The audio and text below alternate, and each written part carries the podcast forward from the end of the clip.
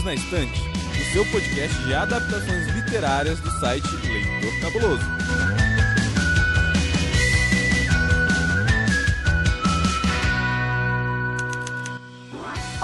Sinta-se em casa com mais um episódio do Perdidos na Estante. Eu sou Domênica Mendes e tem livro, gente, que dói, mas tem livro que é necessário pra gente aprender algumas coisinhas. E pra falar sobre um livro que se encaixa muito bem nisso, eu estou aqui com duas pessoas incríveis e que tem muita representatividade e espaço de fala. Então eu, tenho muito orgulho de trazer aqui pela primeira vez no Perdidos na Estante, vindo diretamente lá do canal do YouTube que leva o seu nome, olha só, porque mulher que tem poder é assim, coloca o próprio nome em tudo e segue a vida. Carista, é um prazer enorme te receber aqui em casa. Ah, o prazer é meu estar aqui. E assim, racismo reverso não existe, tá? Isso é coisa que gente que reproduz racismo gosta de falar. Ai, gente, eu tenho tanta vergonha de quem fala isso, honestamente.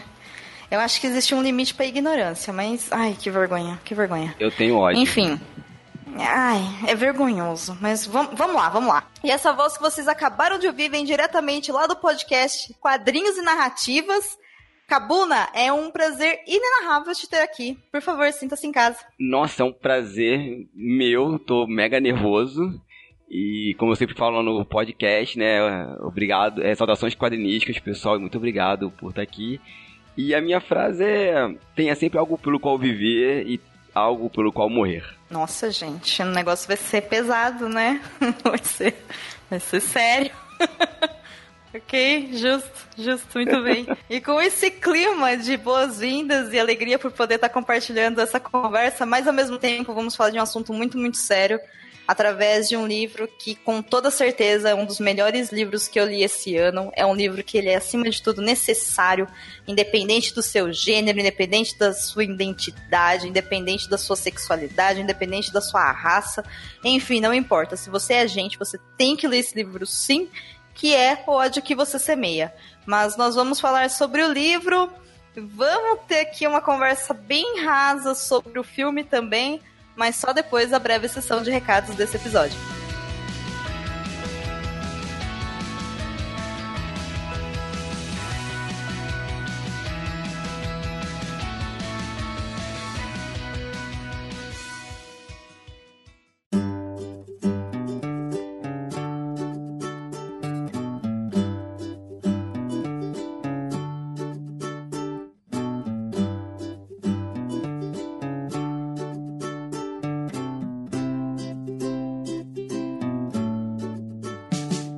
Pois então, senhor Basso, seja bem-vindo a mais uma sessão de recados do Perdidos na Estante. Olá, só assim mesmo para participar desse programa. De novo essa conversinha? e de novo ainda você não me chamou para gravar o Perdidos, tá? Tô notando isso. Opa, senti uma cobrança, uma direta. Poxa vida. V vamos acertar isso para 2019. Vamos marcar. Vamos acertar isso.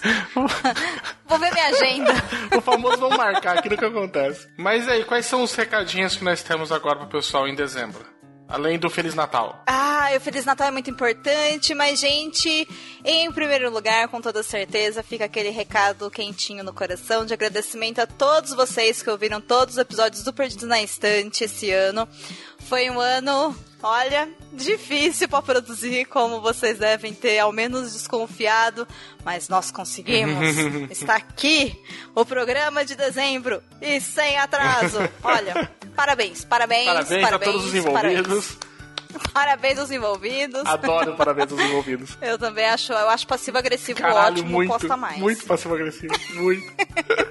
Mas eu mereço, então, de verdade, para que todo mundo que tá ouvindo, fique o meu agradecimento do fundo do coração por toda a companhia esse ano, por todos os downloads, por todos os feedbacks bastante tímidos. Gente, cadê os comentários no site? Cadê os e-mails? Cadê as conversas? Tá faltando aqui um Gustavo Bacelar, lá do Covil, né, que sempre comenta.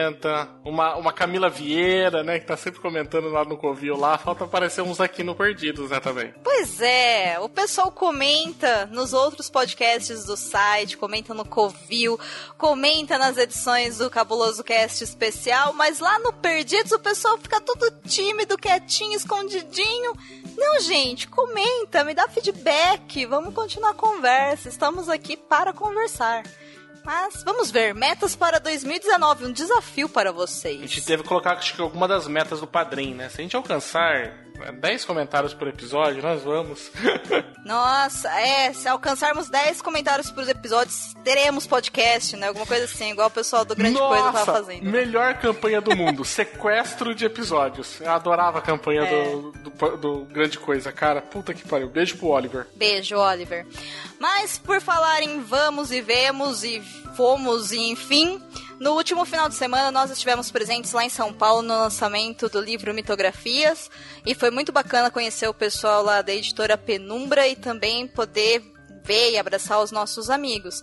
Então, para quem foi, foi um prazer vê-los. Esperamos que 2019 tudo isso retorne com muito mais força. Afinal, gente, 2019 tem Bienal no Rio de Janeiro. Uhul! Será que vai acontecer? Será? Será? Será? gente vai sim. Aguardem as A emoções. gente vai sim. Olha, Não, olha. não vem, não vem, não vem que não colocar a pressão. A gente vai, acabou. Tá bom então. Então é isso. Iremos para a Bienal do Rio de Janeiro. Estou sabendo disso agora. Aê, muito bem.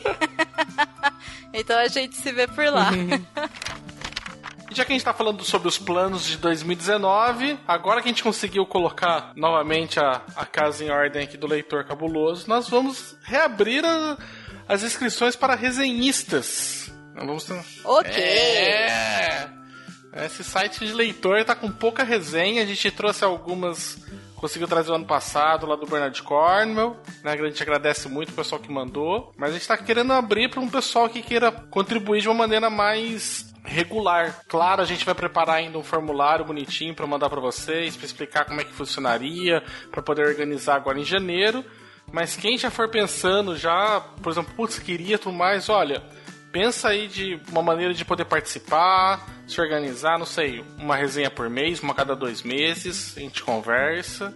Mas traga sim pra gente poder ter novas resenhas agora aqui no Leitor Cabuloso, né, em 2019. Pra janeiro então? Pra janeiro. Pra janeiro tá pronto esse formulário, a gente já vai passar nas redes sociais, vocês já vão espalhando pro pessoal, quem puder participar, e a gente volta a fazer uma, uma discussão mais bacana sobre os livros. Temos um encontro então, gente. Em janeiro, inscrições para novos resenhistas do site Leitor Cabuloso. 2019 vai ter um monte de novidades no Leitor Cabuloso. Ah, é? É.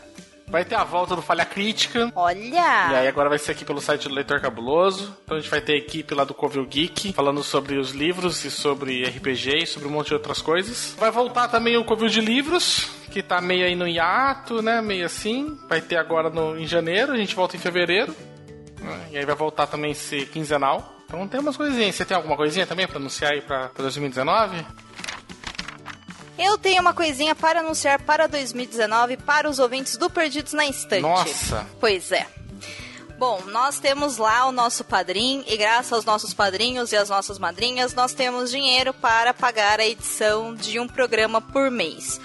Mas durante todo esse ano eu não consegui incentivar o suficiente autores e autoras nacionais através daquela campanha magnífica que nós criamos em conjuntos, que é a hashtag Leia Novos BR. Sim. Então, totalmente inspirada no Covil de Livros, eu vou fazer uma edição mensal em formato de drops para o Perdidos na Estante, onde eu também entrevistarei muito brevemente novos autores e novas autoras. Então, a partir de janeiro, o Perdidos na Estante será quinzenal, um episódio total.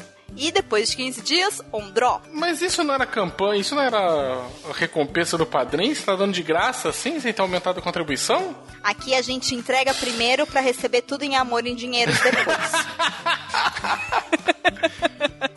Muito bem, então, então vamos pessoal, vamos contribuir então com o padrinho pra gente poder garantir esse, esse momento Novos BR, né, que eu acho que é muito importante. Aliás, a gente podia ver se outras, outros sites aderissem, né, também a isso, né, fazer um, uma maior divulgação da literatura brasileira. Sim, apoiadíssimo. Inclusive, pessoal, lembrando que o padrinho pro Perdidos vai continuar.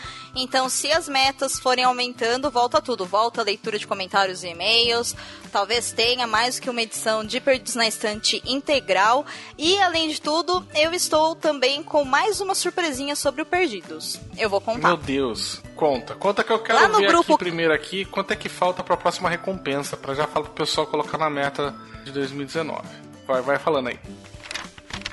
Para o ano de 2019, eu resolvi, através da sua sugestão, senhor Rodrigo Basso, montar uma pauta completamente poderosa e desafiadora. Então, através do desafio Leia Mulheres, que é feito lá pelo pessoal do Leia Mulheres, Todos os programas do Perdidos na Instantes de 2019 trarão livros que são escritos por mulheres. Então, lá no grupo Cabulosos e Cabulosas, eu postei a imagem do desafio e juntos nós estamos todos sugerindo e escolhendo os temas para 2019. Então, o desafio agora é também para mim e para a equipe do Perdidos na Instante. O que, que a gente vai conseguir? Será que a gente vai conseguir trazer livros escritos por mulheres e que foram adaptados? Hum. Lembrando que esse desafio ele propõe uma categoria pra cada mês, então cabe certinho dentro do Perdidos, que tá fazendo, que tá por enquanto está mensal. São sempre indicações pra gente sair um pouco da, da mesmice, então tem lá um livro clássico em janeiro, depois tem um livro, por exemplo, em novembro de uma escritora ah, negra, tem um livro em, acho que não me engano, em junho ou julho sobre o LGBT, e aí, sabe, um de ficção científica, se não me engano, em março, né? Tá sempre assim, um tema específico. Então seria muito legal se a gente conseguisse montar já esse calendário com a sugestão do próprio pessoal que ouve o Perdidos.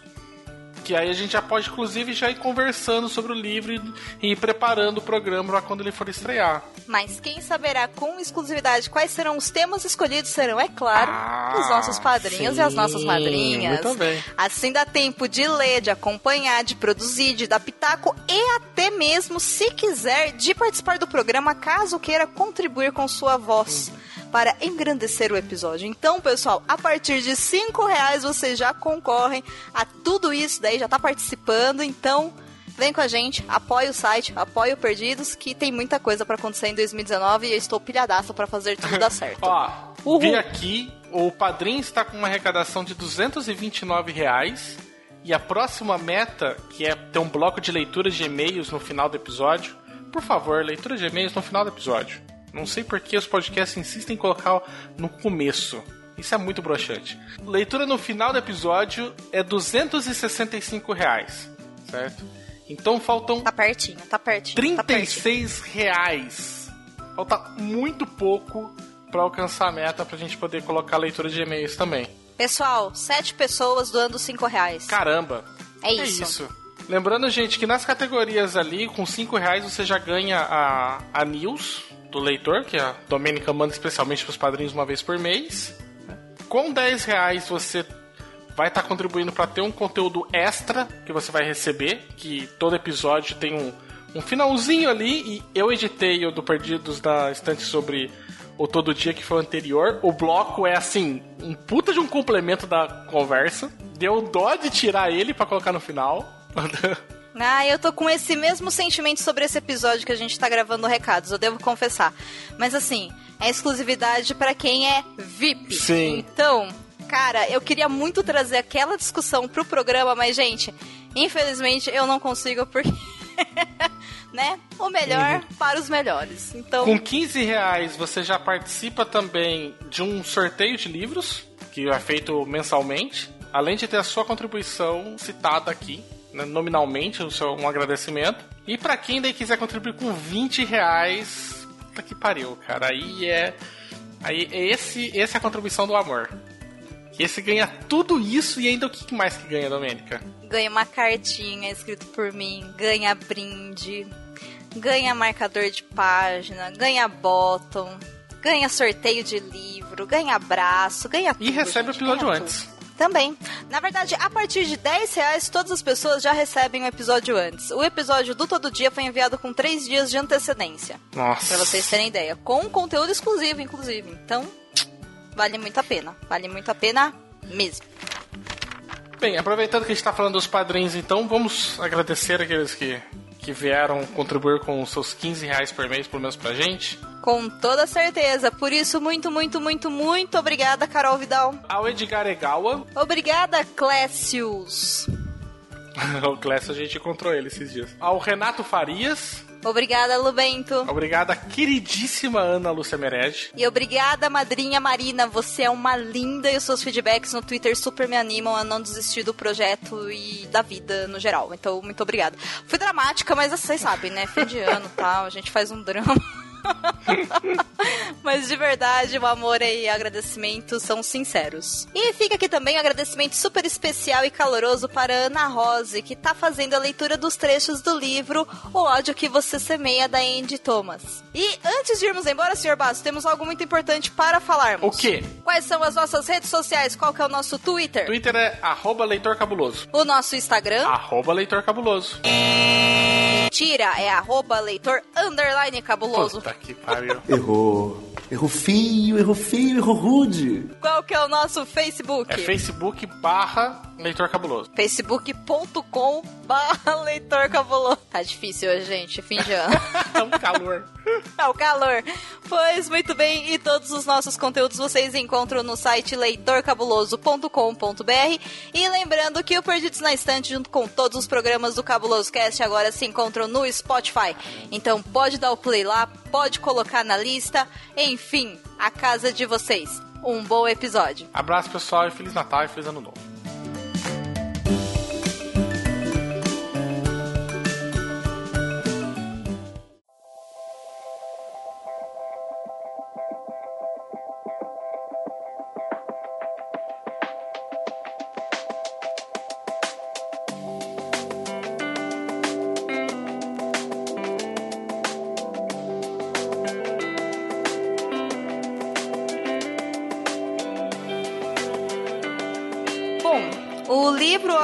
Semeia, ele foi escrito pela Andy Thomas ano passado e ele foi lançado aqui no Brasil, se eu não me engano, entre o ano passado e esse ano, pela galera Record.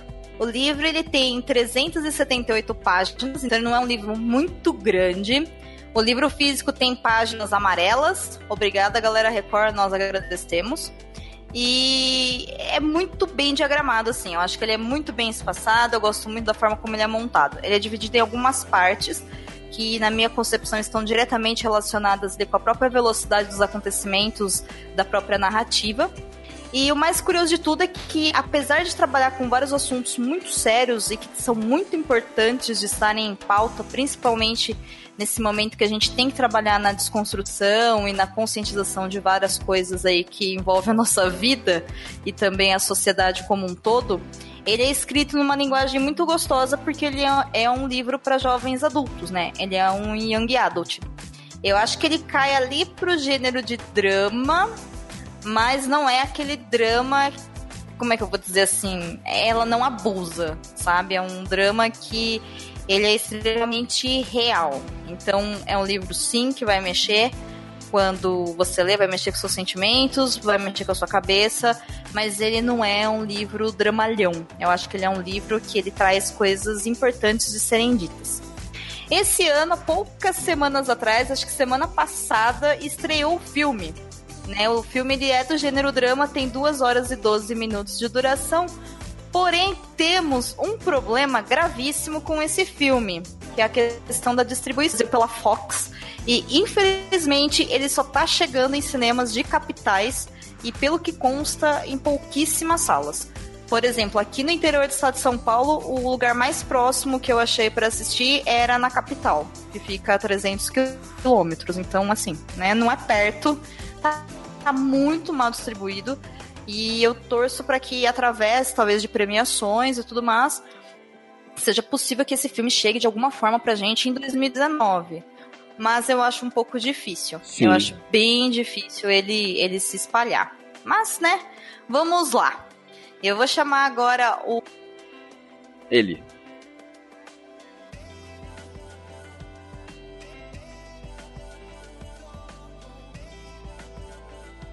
Então, o livro conta a história da. da- não a história, né? A da Star Carter, que é uma menina de 16 anos, como toda adolescente, estuda, tem um namorado dela, só que ela presencia um, um assassinato é, do, de um amigo dela de infância é, por um policial. O, a protagonista e esse rapaz é, são negros e a história toda desenvolve a partir daí, né? De como a truculência policial ceifou a vida desse jovem e como a mídia, todo mundo constrói esses personagens falando que ele é traficante, que o bairro que ela mora é um bairro que só tem traficante, só tem gente ruim, e vai construindo isso para poder justificar a morte do cara. E ela vai vendo como ela tem que relacionar com isso na escola, que ela estuda, que é uma escola de alto poder aquisitivo, frequentada por pessoas brancas, é, com a, o bairro dela, que às vezes ela sente vergonha de estar no bairro, então o livro vai brincando com ela, brincando não, né, vai comentando essas esses vários cenários que ela vive e como ela tem que se posicionar em cada um deles e que como cada um deles depois vai se mesclando graças a esse esse assassinato que eu não tenho como usar outro nome, né? não, não dá, o próprio livro mostra isso, provocado pelo policial branco, inclusive, o 115, que é citado no livro o tempo todo através dessa, dessa, desse número. Então o livro é isso, é como essa menina se relaciona com esse, esse assassinato, como isso impacta a vida dela e quando ela começa a ver a, a, posição dela na sociedade, ou nas sociedades que ela, que ela vive. Então, basicamente isso. É, eu até, enquanto você estava falando da sinopse, passou pela minha cabeça, eu acho que o, que o livro ele, não, ele vai um pouco além da questão dele ser assassinado, o personagem, né? Uhum. Eu acho que a palavra adequada seria quando ele é executado, sabe? Perfeito. Aquilo não foi um assassinato, aquilo foi uma execução. E, gente, é errado em tantos níveis, né? É. Então, tantos níveis, mas, enfim, não é meu lugar de fala aqui, é pra isso que vocês estão aqui. eu, eu, eu, me então... lembrei, é, quando eu li essa parte, eu me lembrei de uma música do Rapa, é o Tribunal de Rua. Eu, Sim. Quando, quando, to, quando, teve esse acontecimento no livro, na hora a música tocou na minha cabeça. Assim, eu falei, é isso, é, é, você falou a verdade, não é um assassinato, é uma execução.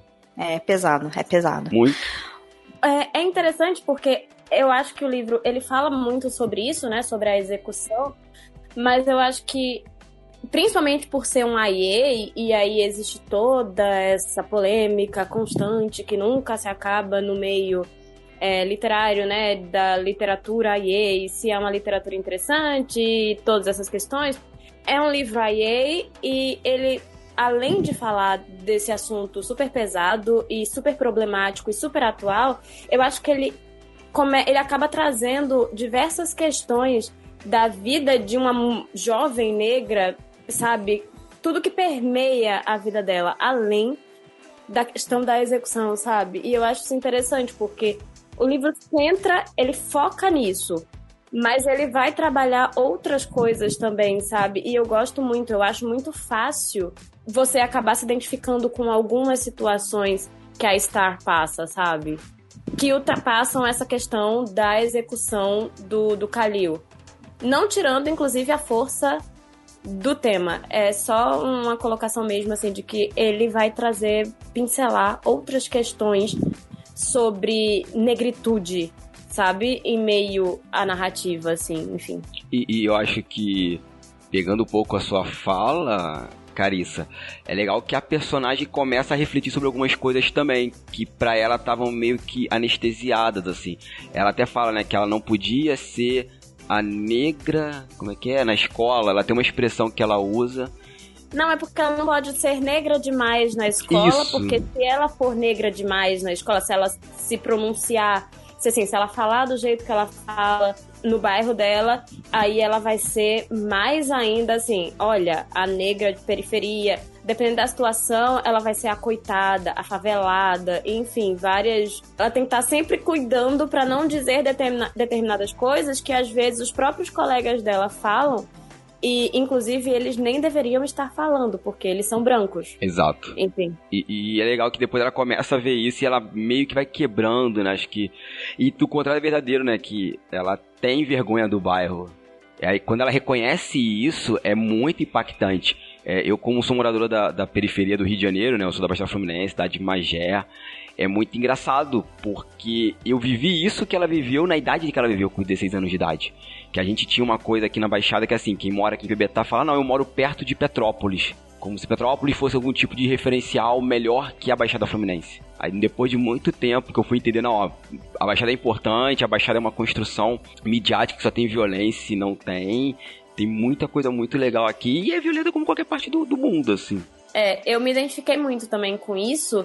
Eu estudei em colégio particular, basicamente minha vida inteira. Eu fiz faculdade pública, passei e era muito interessante. Eu sempre fui a negra em meio aos brancos. E isso, durante muito tempo, eu não consegui enxergar, até porque a, até a questão toda da negritude foi uma questão construída para mim, sabe? Não é uma coisa que eu nasci com muita noção da minha identidade, coisas do tipo. Principalmente porque, assim, eu não sei como é para todo mundo, mas para mim, assim, eu, eu sei que quando você não é negro de pele escura, sabe? Toda a questão do colorismo que até tem no livro, mas é bem superficial, mas ela fala no início, por exemplo, que a mãe dela tem uma pele mais clara do que a do pai Sim. e ela nasceu com uma pele mais clara do que os irmãos.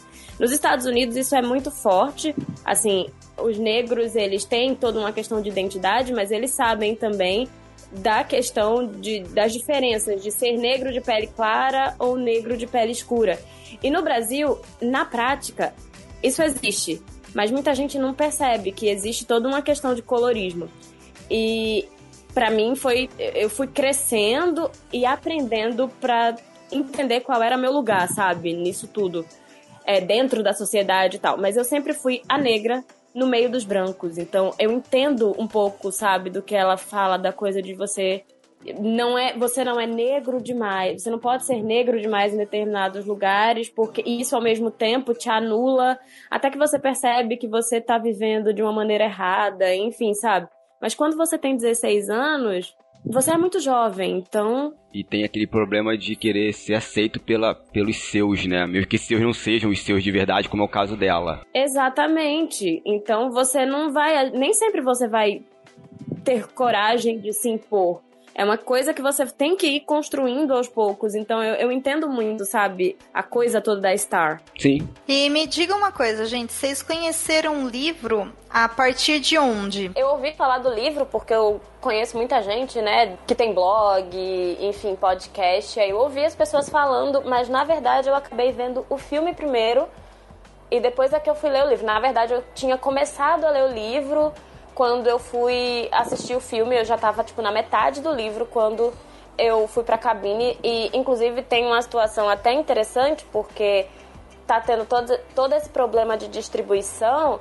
E para mim foi curioso, porque a Fox começou. Eu, eu vou para as cabines da Fox geralmente, mas assim, ela tava procurando produtores de conteúdo negros, assim, para assistir o filme, sabe? Eu e outras pessoas, a gente até indicou para eles, para eles fazerem um evento e chamar as pessoas, porque chegou a ser meio bizarro quando eu me dei conta que, tipo, numa cabine de imprensa tinha quatro pessoas negras, incluindo eu. É, e nenhuma era negra de pele escura, o que é um problema também, porque, enfim, pessoalmente eu acho um problema porque se uma pessoa branca não tem lugar de fala, eu também não tenho lugar de fala é, em vivências diferentes da minha, sabe? Uhum. Ah, enfim, mas isso foi só um, um adendo. Eu terminei o livro depois de já ter visto o filme, sabe? Então eu comecei lendo o livro, vi o filme e depois que eu terminei o livro. É, no meu caso foi engraçado porque, bom, foi a Domênica quem me indicou o livro. Assim, eu, eu fui convidado a Domênica pra, fazer, pra gravar um negócio no meu podcast. A Domênica, ah, não quer gravar sobre um livro, ódio que você semeia. E assim, eu não sabia que tinha um filme, eu não conhecia nada. Aí eu falei, ah, vou ver. Só que aí foi tão. Primeiro que o convite da Domênica. Como é que eu brinquei com a Domênica, né? Como ser chamado pro Capitão América para fazer parte dos Vingadores. Exagerado. Não é? É minha referência de quadrinhos, assim. Aí eu falei, não, beleza, vamos participar. Aí ela, eu li umas resenhas do livro, comprei na hora e até fiquei frustrado porque no dia que a Domênica me chamou, eu ia pegar o livro na, na livraria, mas não rolou porque não, a professora desmarcou a aula aquele dia, então eu não fui, peguei dois dias depois. E foi isso, depois eu fui pesquisar sobre o filme aqui no Rio de Janeiro, até onde eu vi, só tinha um cinema na Barra, um shopping que eu não, não sei, não me lembro, e um em Botafogo, só. E aqueles horários assim, tipo meia-noite. Não era nem num horário mais comercial. E, mas foi isso, eu, eu, eu, não tive nenhum contato com o filme ainda e foi pelo. Foi o livro mesmo, que a Dominica me indicou, eu li. E foi um livro muito, muito prazeroso de ler. Eu tive contato também, né? Eu vi a galera falando já há um tempo, no início do ano. E de vez em quando ele aparecia como sugestão de leitura na Amazon e tal, no Scooby. E ele me despertou interesse.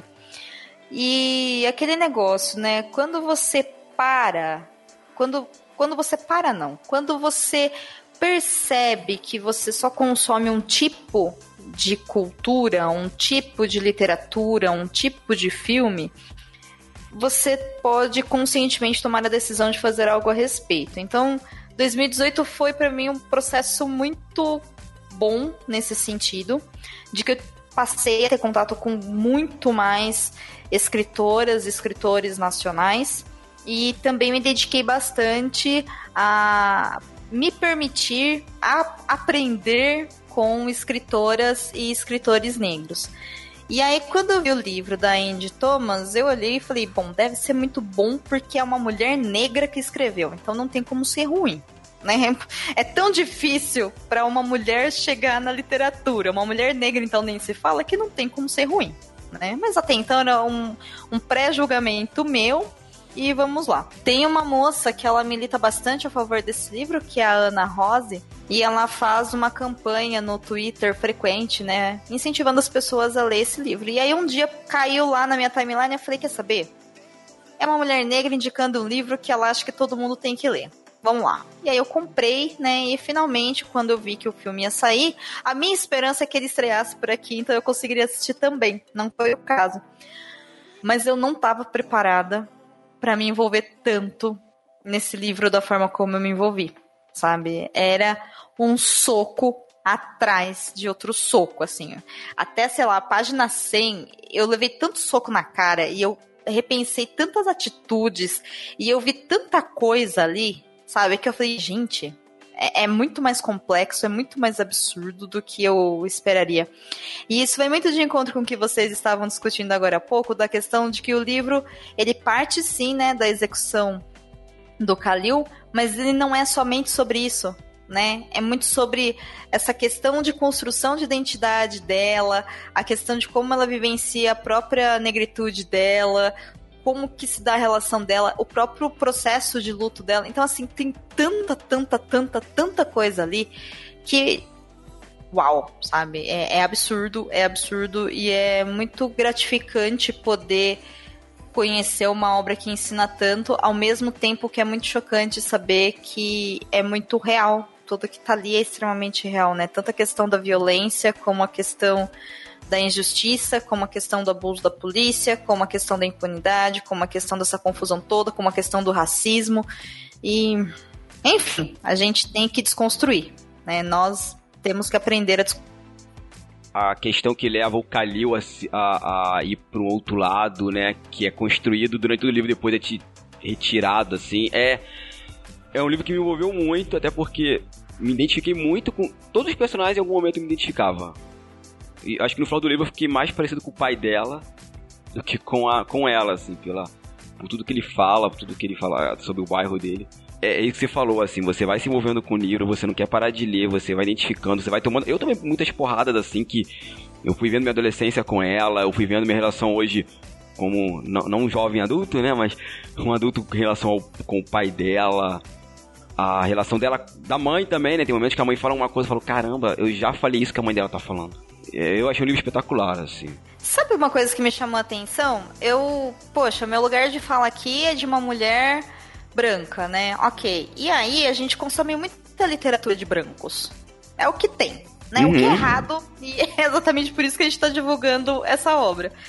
Mas eu fiquei surpresa porque tem um personagem branco que ele é muito importante no livro, né? Ele tá sempre ali aparecendo. Sim. E, e cara, se fosse o contrário, se fosse uma história de brancos com um personagem negro, muito provavelmente esse personagem negro ia sofrer tanto racismo. Entendeu? Mas tanto racismo. E assim, o cara. Tudo bem, existe ali uma certa resistência de alguns personagens com ele e tudo mais. Mas não é, não é grosseiro, não é violento, não é chulo, sabe? Não é sujo. Exatamente. E aquilo foi mais um tapa na minha cara. Eu olhei e falei, nossa, como a gente tá errado, sabe? Como, como a raça não ajuda, sabe? A raça tá muito errada. Como a gente tem que aprender, sabe? Como E a acho- gente tem que desconstruir isso. E acho que mais até, assim, eu acho que se tivesse um personagem, se fosse o contrário, uma história de brancos com um personagem negro, provavelmente esse personagem negro não teria o mesmo destaque que esse personagem branco tem. É ou ele seria um alívio cômico ou alguma coisa, assim, existem diversos tropes, mas assim, é, tentando encontrar uma palavra, mas, mas assim, é tipo, é- são quase clichês, assim, de personagens negros. E os clichês de personagem negros, os padrões dentro de narrativas, né, dentro não só narrativas literárias, mas litera é, narrativas cinematográficas, enfim, narrativas audiovisuais também, né? São sempre esses padrões ofensivos. Mesmo quando eles não parecem ofensivos, sabe? A negra raivosa, é, enfim, o alívio cômico. O Enfim, negro nunca mágico. é uma pessoa, exatamente, nunca é simplesmente um ser humano diferente que, ah, ok, é o melhor amigo do branco, digamos assim. Mas é o melhor amigo do branco de verdade, entendeu? Com uma função, que tem anseios reais. Não, nunca é assim. Porque parece que quando a maioria dos brancos vão escrever algum livro e eles, ah, ok, ele pensa assim, vou inserir um personagem, você, vou colocar diversidade nessa história. E ele não sabe como trabalhar isso. Assim, é simplesmente como, às vezes não é por mal, mas parece que a pessoa simplesmente não sabe enxergar um palmo na sua frente. E, e perceber que, assim, não precisa cair nos clichês de sempre, sabe? Na hora de trabalhar um negro. Nos clichês ruins, inclusive, né? Que isso é uma coisa que eu discuto muito com os meus alunos, né? Eu dou, eu dou aula de roteiro para quadrinhos. E a gente tem um exercício que é. Que é assim, a gente escolhe uma série. Não uma série mesmo, não tem, mas vem um episódio. Aí cada um vem na sua casa. Aí eu falo, faça o seguinte exercício com esse episódio ou com esse filme. Tenta imaginar todas as pessoas com outra etnia. E é incrível que o pessoal fala assim, cara, é incrível como não, não, não faz diferença. Aí eles começam a ter um choque assim, é, do racismo, de que aquele personagem negro é construído de uma forma completamente estereotipada, ou até mesmo personagens é, asiáticos são super gênios que sabem fazer tudo e tal. Eles não têm camada de profundidade, eles são estereótipos. Assim, ó. o personagem negro se comporta dessa, dessa forma. E, gente, não é, existe N outras camadas, assim. Sabe? São pessoas, vamos falar sobre pessoas. Eu sempre gosto de dar o exemplo da, da- das novelas da empresa com o nome de biscoito de polvilho. E. é, eu me nego a falar o nome da, da, da empresa. Mas é muito engraçado, né? Que teve uma última novela das nove que se passava todo na Bahia e novamente os personagens negros eram empregados domésticos. Nossa, foi muito irritante Não isso. é? E tipo, teve um- muito. É, e teve uma outra novela das seis que tinha um núcleo que é- era com a cultura japonesa. Não tinha um ator japonês de destaque e a protagonista era Giovanna Antonelli. Aí tu fala, brother, não tem atores e atrizes japonesas no Brasil, a gente tá em falta, a gente vai ter que importar isso.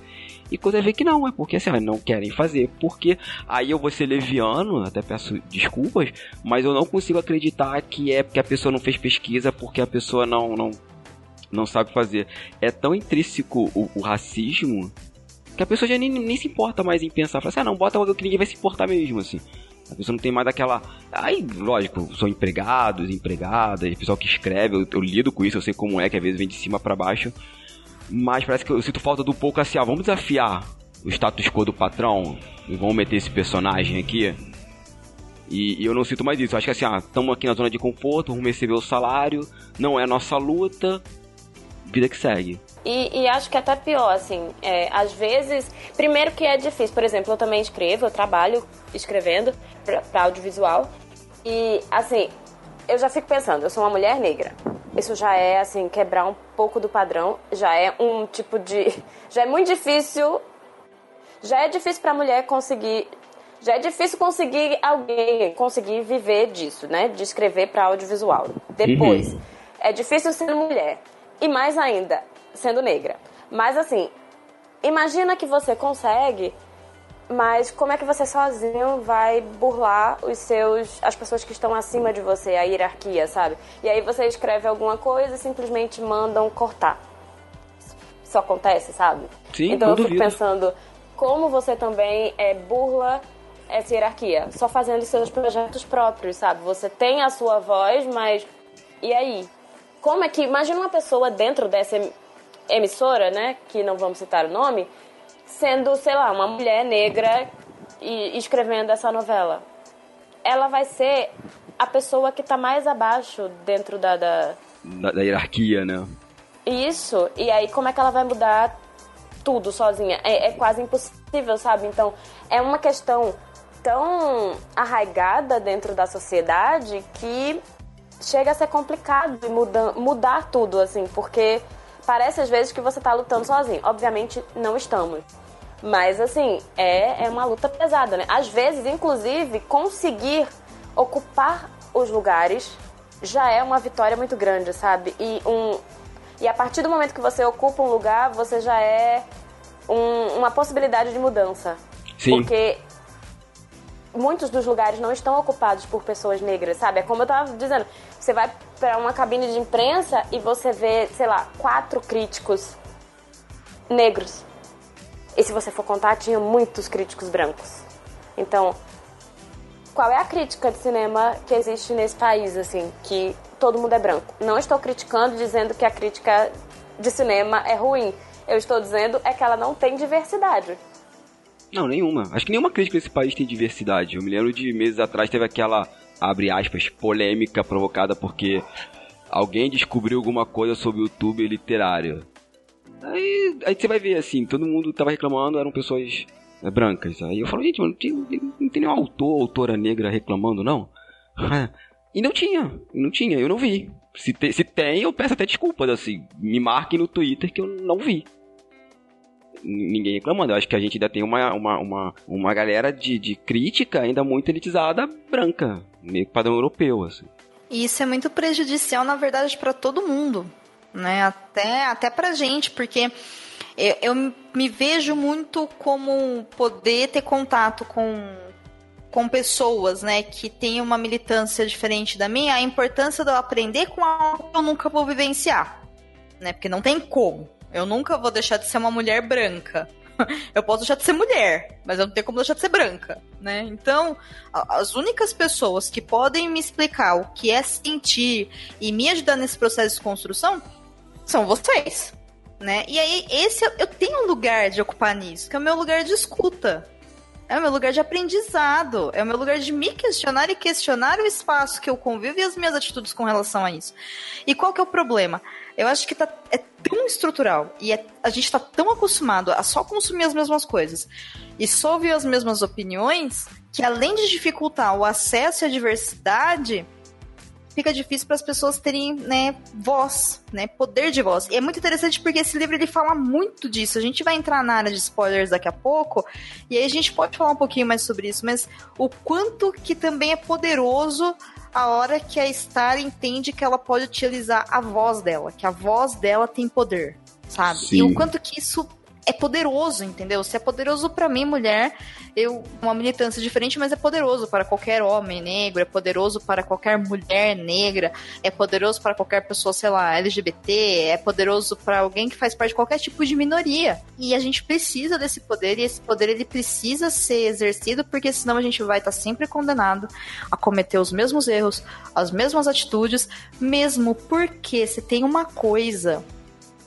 que nós brancos aprendemos muito bem no decorrer da história é fazer bagunça e ignorar a bagunça que a gente fez, né? Estruturalmente falando, né? Então, chega uma hora que a gente vai ter que parar, né? E eu acho que é muito importante esse tipo de discussão agora, que é justamente um convite para que a gente possa refletir pequenas atitudes, porque aí ao longo do tempo isso vai sendo desconstruído e vai na verdade, se reconstruindo uma sociedade que valorize a presença de todos, né? Nem dá espaço, porque esse espaço já é de vocês ninguém pode tirar, mas né, a gente também se colocar no espaço de escuta para aprender alguma coisa com isso e saber como lidar com essa situação. É, o, o problema é a escuta, né? Você falou agora, eu lembrei que na minha última aula lá do mestrado, tinha um cara branco que eu tive que me controlar muito pra não voar pra cima dele tentando me convencer. Ele não é da minha turma, ele era de uma, de uma outra faculdade, tá fazendo aula visitante. Tentando me convencer por que, que eu tinha que ouvir. Não, primeiro que ele explicar que era racismo. E eu sou o único cara negro da, da, da turma do mestrado. Aí quando ele começou a falar, eu falei, desculpa. Aí eu levantei, eu, eu tenho um menino sentado no fundão, eu falei, desculpa, me explica, homem branco, o que, que é racismo. Ele, ah, não, é porque. Eu falei, não, me explica então, né? Já que eu não sei o que é ser racismo, o que é sofrer racismo, né? Quando a polícia me parava quando era mais garoto, porque eu tenho a de suspeita e não sei. Ele, ah, não, é que tem tal livro. Eu falei, brother, o que você tá falando de livro eu tô vivendo. Então assim, não fala nada não, cara, fica quietinho. Aí ele se sentiu incomodado, porque assim, ah não, você tá, tá tirando meu, meu, meu lugar de fala. Eu falei, pô, cara, tô. Tô. Você não sabe o que é racismo. Você é um cara branco, classe média alta, do Rio de Janeiro. Você não sabe o que é racista. Você não sabe o que é estar na periferia do Rio de Janeiro, na Baixada Fluminense, você ser um alvo de todos só porque você é negro. Então, brother, não. Vai falar. Aí ficou aquele climão na sala de aula, só que a turma me apoiou. Eu falei, não, amigo, tá certo, tal, isso aqui. Ainda bem que foi a última aula, ninguém mais vai ter contato com ele, assim. Que o cara não queria ouvir, não, não.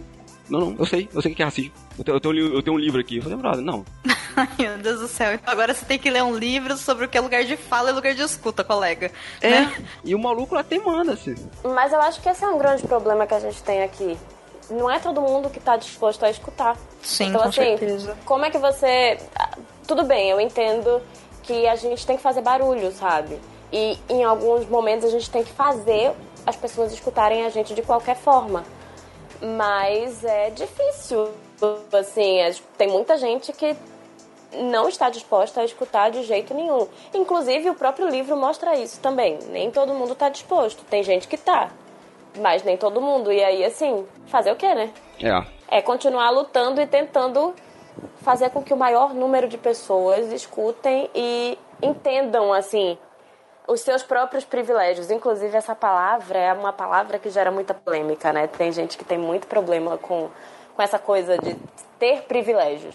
E todo mundo, em alguma instância, tem algum tipo de privilégio sobre outra pessoa, sabe? Uhum. Se todo mundo tivesse essa consciência, talvez o mundo fosse melhor. É, eu acho, eu acho bem interessante essa sua fala, Carissa, porque também vai muito de encontro a algumas reflexões pessoais que eu andei fazendo, né? Essa questão de privilégios.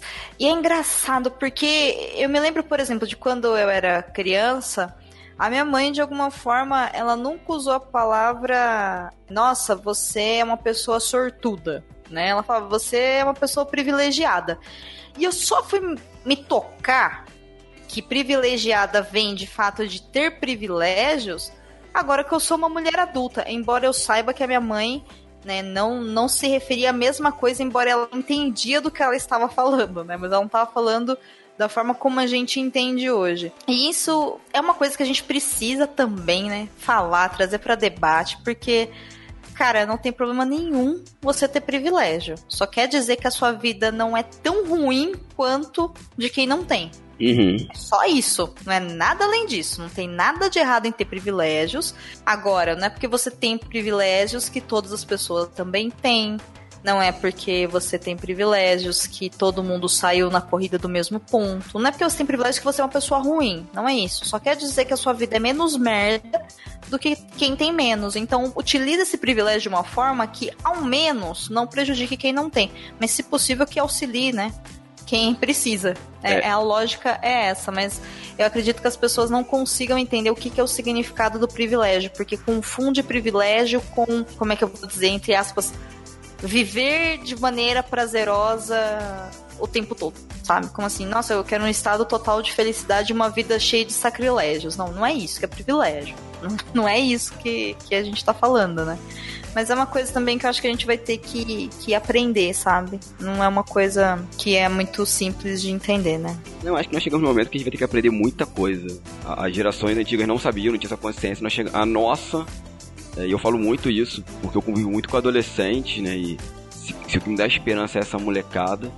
Mas acho que a nossa geração, que, é- que vai nascer ali entre 80, é que tem que aprender a lidar com isso. Eu não consigo olhar pra trás e falar assim, ah não, não vou ensinar meu pai que tem 65 anos, eu já desisti, eu falo, ó, tem, tem. Inclusive, a última campanha política mostrou isso, né? Que a gente teve que ter um rompimento, assim, um afastamento para poder até voltar a falar. Mas é a nossa geração que vai ter que ajudar a nova a entender privilégio, lugar de fala, é, lutas por direitos sociais. É, é, a gente a partir de agora. Então a gente é um momento de ter que ouvir, falar e, e tentar construir alguma coisa.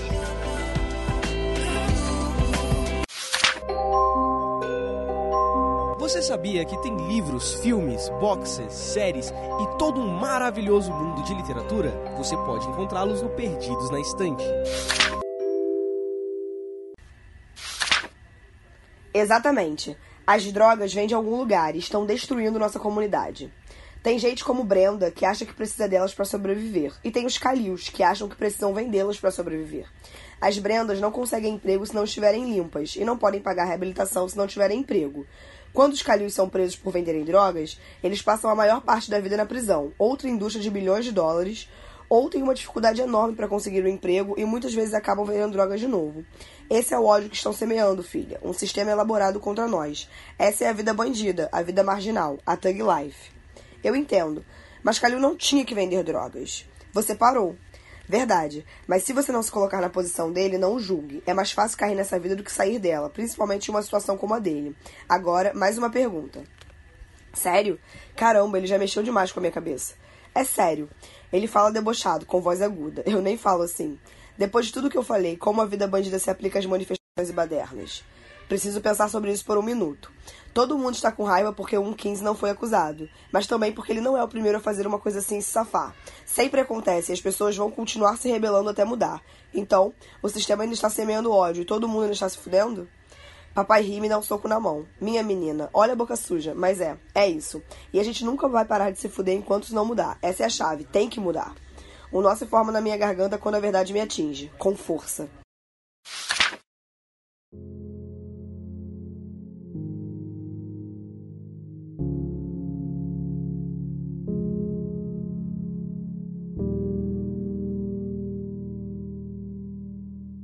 Vamos entrar agora então no bloco de spoilers. E aí a primeira pergunta que eu tenho para vocês é uma pergunta bem capciosa, porque se eu tentar responder eu não vou conseguir. e é qual que é a discussão mais importante que o livro trouxe para cada um de vocês? Se vocês tivessem que selecionar um tópico de tudo que o livro trata, o que, que vocês selecionariam para falar para as outras pessoas lerem esse livro e por quê? Pergunta difícil. Difícil, né? Então, eu também não saberia o que dizer. Eu posso então? Pode, claro. Para mim isso ficou muito latente e pelo pai dela. É o local que você nasce e você vive e a identidade daquele lugar. Toda vez que falava do bairro delas é, é Garden Heights, né? Isso. Do, do mercadinho, das pessoas do mercadinho, eu olhava Piabetá, onde eu moro hoje, que é um lugar que eu, que eu sou extremamente apaixonado. É... E eu olhava isso, eu falei, cara, leia esse livro para você começar a entender como onde você mora é parte fundamental da sua vida. Entender como determina a, a, a mídia, e aí eu vou, eu vou, tô botando todos os dedos na cara da mídia, constrói aquele lugar para outras pessoas, para fazer aquele lugar, primeiro se reconhecer como um lugar ruim, que é isso que a polícia faz o tempo todo, né? Assim, toda hora aparece na televisão incêndio, carro depredando e, e, e mostrando a polícia lá atuando. Gente, é, é, muito Rio de Janeiro dos últimos cinco anos. E ao mesmo tempo, como não é mostrado as relações sociais, as relações parentais. Eles comentam lá que tem uma senhorinha que faz o melhor bolo vermelho do mundo. Eu fiquei com vontade de comer aquele bolo. Porque lembra a, a, as moças, as senhoras que faziam bolo aqui, e que hoje não já faleceram, infelizmente aqui no meu bairro. Então eu falei isso pra pessoa, compra esse livro, lê esse livro, não sei se o filme vai, vai, vai mostrar isso com tanta força, para você entender aonde você tá, a sua importância naquele lugar e como quem tá de fora, com o poder midiático, constrói para que aquele lugar seja ou bom ou ruim. Pra entender isso, eu li esse livro assim, isso me chocou muito. Ainda mais o pai dela, o pai dela assim, sou eu. Quando ele fala assim, temos que ficar aqui, o mercadinho, a gente tem que ser uma referência às pessoas. Falo, cara, sou eu falando para as pessoas por que eu não saio de Piabetá. Só antes de eu responder, eu fiquei pensando aqui o que é que é mais importante para mim, assim, do livro. Mas, de modo geral, eu acho que o filme, ele, ele é bem fiel a, ao livro. Obviamente tem mudanças, mudanças até bem bem óbvias para quem lê o livro, assim, a gente percebe muito, muito rápido as mudanças, mas o filme é bem fiel, ele segue o livro de maneira bem bem fiel mesmo, assim, ele não faz mudanças desnecessárias demais não, sabe? Mas enfim, respondendo a pergunta, eu acho que uma das coisas que mais me pegaram, assim, é tem muito a ver com o tio dela. O tio dela é oprimido porque ele é um homem negro. Uhum. E ele faz parte da polícia. E, de certa forma, a partir do momento que ele entra na polícia, ele acaba sendo um oprimido que se torna opressor. Exato. E eu acho, eu, eu tenho. É, é uma coisa que hum, eu sempre falo, sempre questiono quando eu tô conversando com alguém ou falando de filmes, enfim, lá no canal. Eu falo muito sobre isso, sabe? Sobre como sempre acontece, sabe? O oprimido que se torna opressor. Só que no caso do tio dela, do né, tio Carlos, que ela fala tanto, é muito complicado, porque na verdade ele não deixou de ser oprimido simplesmente porque ele tá naquela situação. Ele continua sendo um alvo, ele continua sendo um homem negro e, enfim, para mim é muito chocante como pessoas negras reproduzem o racismo por uma questão sistêmica, sabe? Por uma questão de como a nossa sociedade ela se constrói.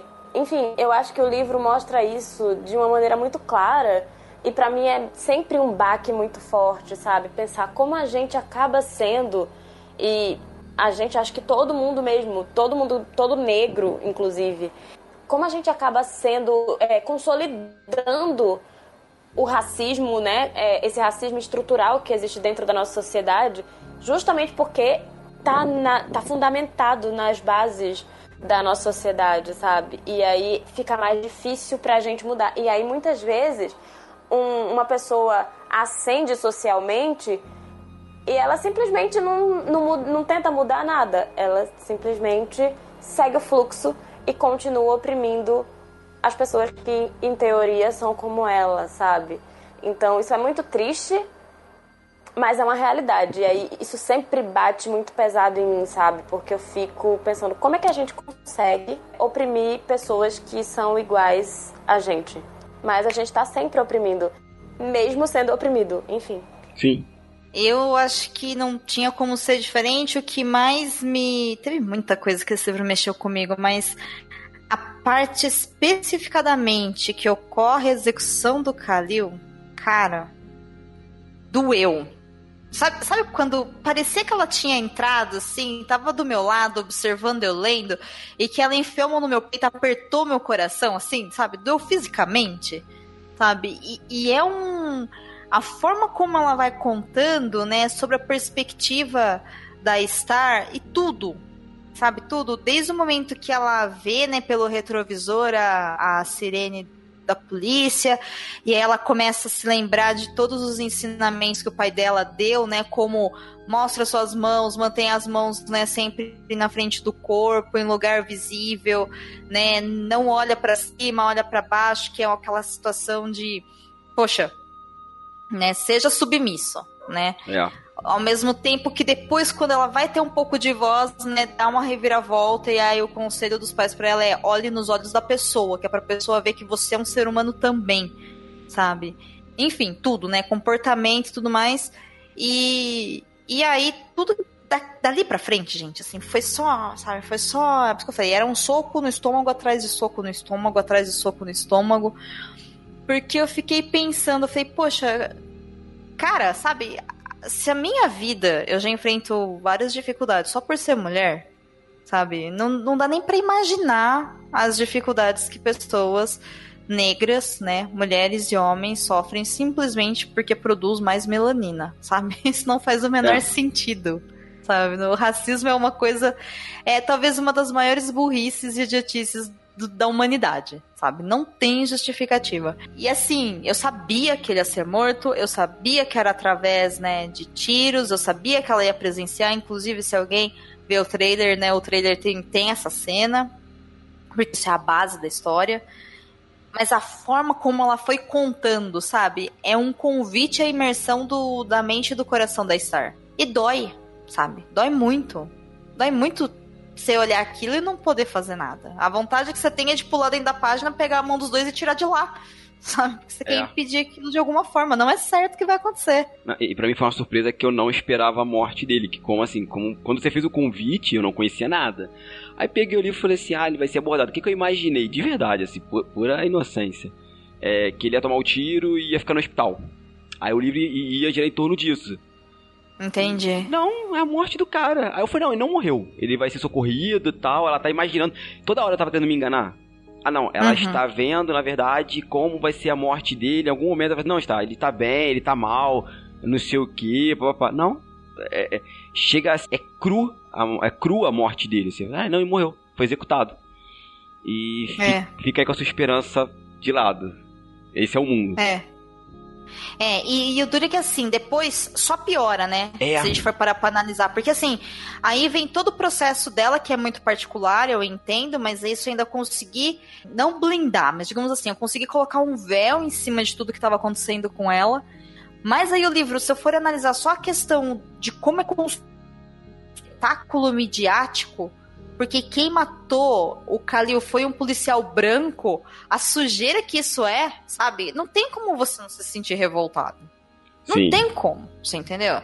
Então, gente, eu não sei se essa é a mensagem mais importante. Eu acho que essa não é a mensagem mais importante para mim, sabe? Mas com certeza foi a parte assim que eu olhei e aí eu falei não, não, sabe, só não, tá muito errado, né? E porque eu fico pensando o quanto que isso acontece no dia a dia, a gente nem sabe o que tá acontecendo. Né? E o que, que a gente pode fazer para mudar, né? Essa que é a grande pergunta.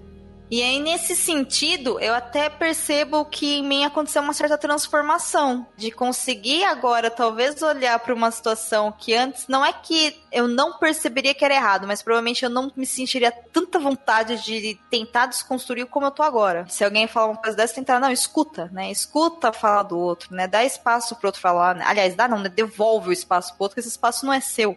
Senhor opressor, senhora opressora, devolve esse espaço, sabe? Então vai muito de encontro a isso. E vocês tiveram, a partir dessa, dessa experiência de leitura, vocês se sentem leitores transformados de alguma forma?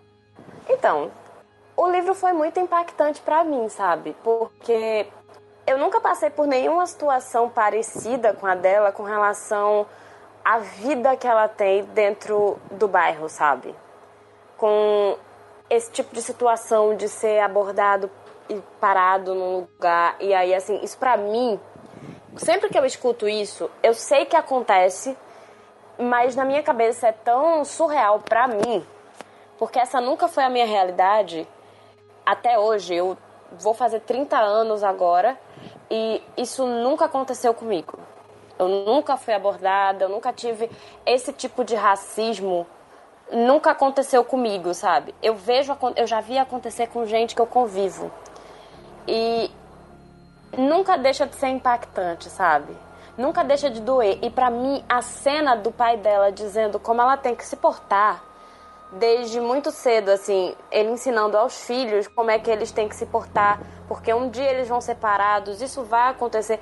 Isso para mim é tão surreal. E aí eu me sinto transformada no sentido de assim, é aquilo que eu disse, sabe? Todo mundo tem algum tipo de privilégio com relação a outra pessoa. Eu sei que eu sofro racismo, mas o tipo de racismo que eu já sofri na minha vida não é igual ao tipo de racismo que outras pessoas com outras realidades, com mais melanina, com mais traços é, negroides ou que tem uma outra configuração, não sei, financeira na vida, enfim. Eu não sei como é a realidade, sabe? E para mim é sempre um baque muito forte quando eu percebo que assim, peraí, existe, existem pessoas que estão vivendo situações muito mais difíceis do que a minha.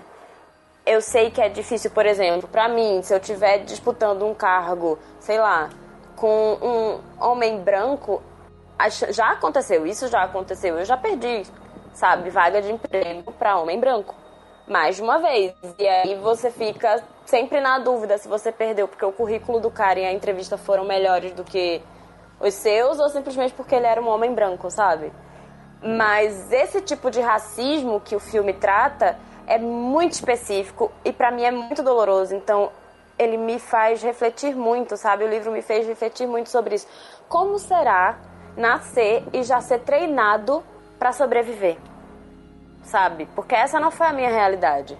Era uma coisa que tinha começado e que com o livro ficou muito forte em mim, é começar a prestar atenção se em cada ambiente que eu ocupo, quantas pessoas negras tem naquele lugar e qual a posição delas ali dentro.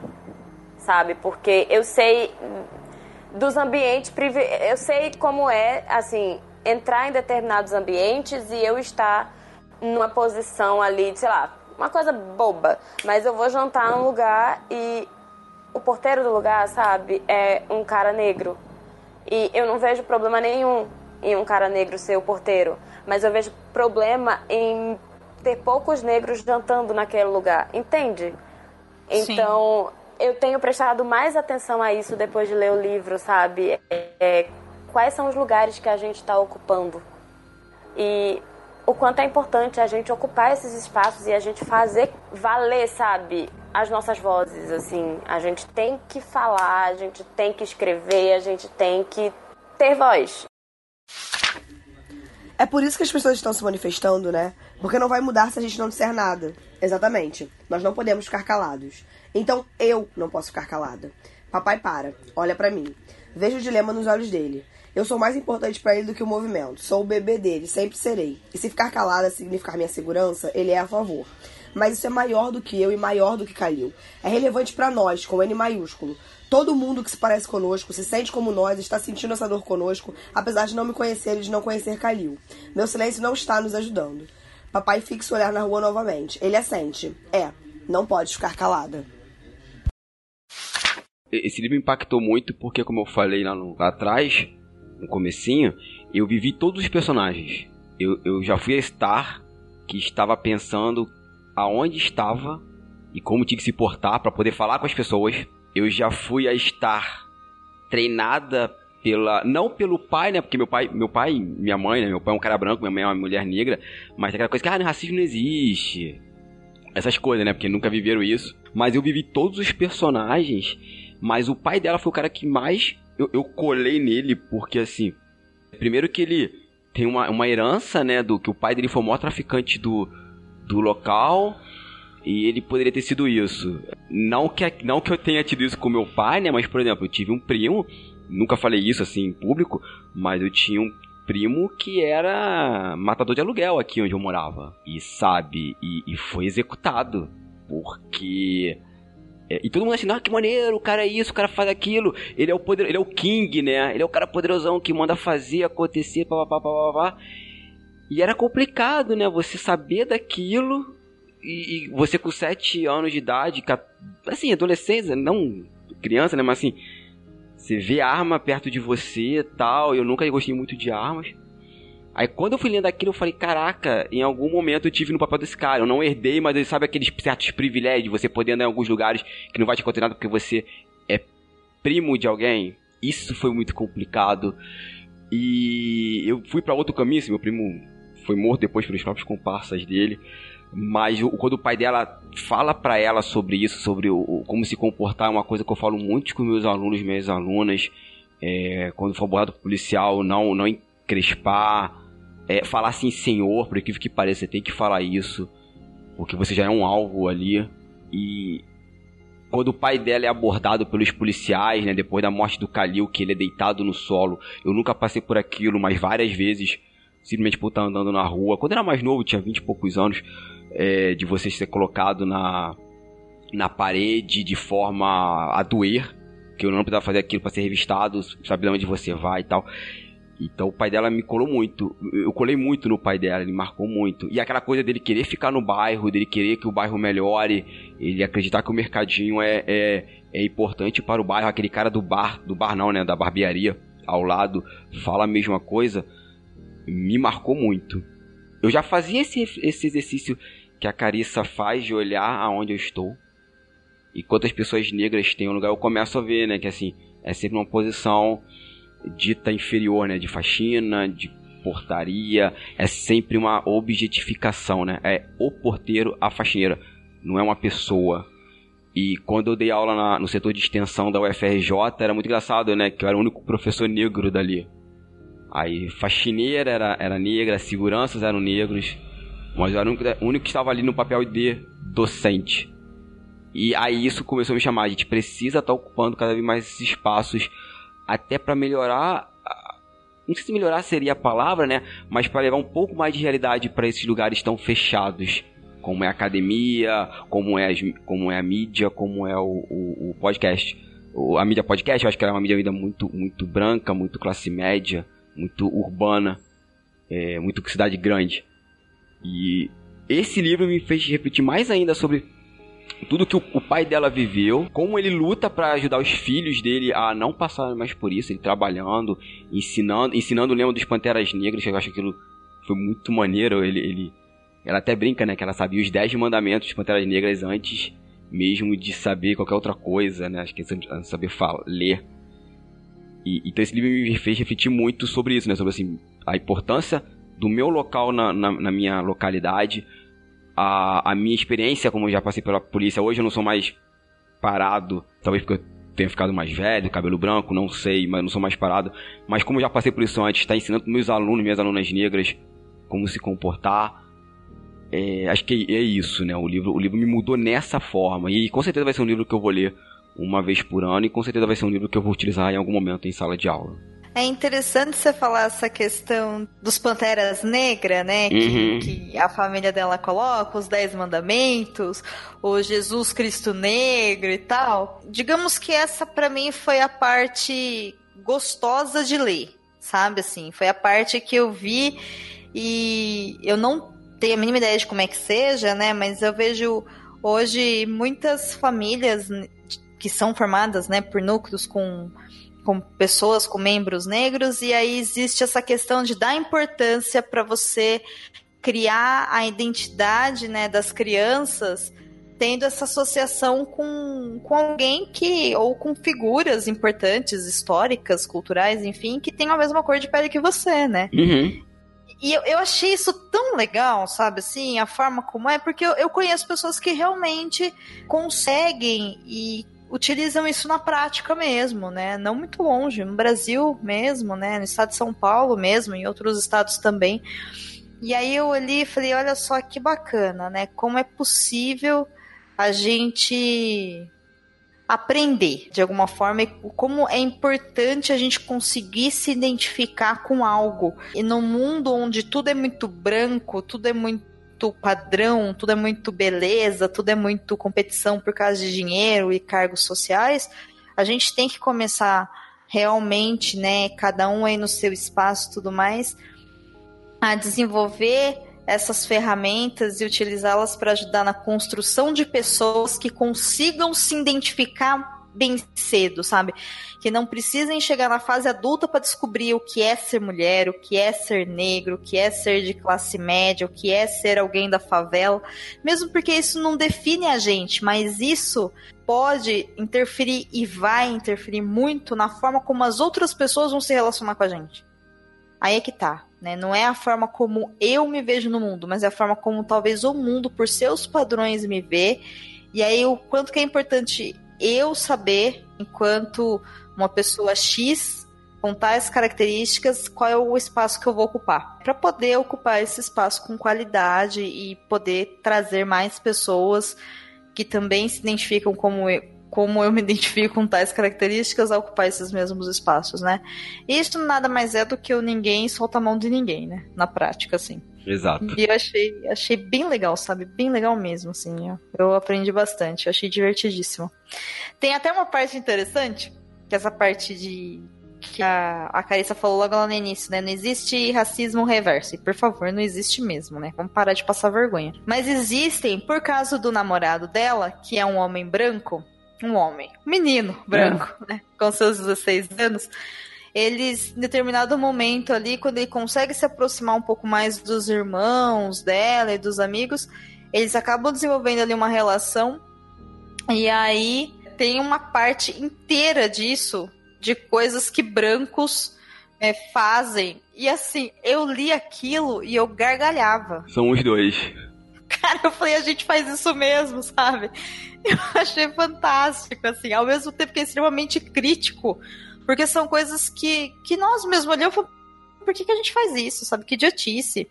E aí me marcou muito a fala, por exemplo, né, de que ah, vocês gostam de se colocar em situações só, só brancos são burros o suficiente para se colocar em situação de risco do qual pode morrer. Ah, mas como assim? Sei lá, pular de bump jump. Né, ficar se separar do grupo em estradas escuras à noite, sabe? Coisas assim. E sim, a gente faz isso por quê? Né, sabe? por que, que a gente faz essas idiotices, né? A boca de cachorro, sabe? Tipo, gente, né? eu dei risada porque eu não vi maldade, mas realmente são coisas que nós fazemos e pra gente é normal, né? Mas se a gente for parar pra analisar o que você raciocina de verdade, você fala, ué, mas não estou falando que é pra deixar de fazer. Façamos. Sim, mas tenha consciência. É, eu achei, achei bem legal assim. E eu acho legal, tem aquela parte quando o, o, é o Devante que fala, né, que ah, vocês se separam no momento de mais perigo, vocês se separam.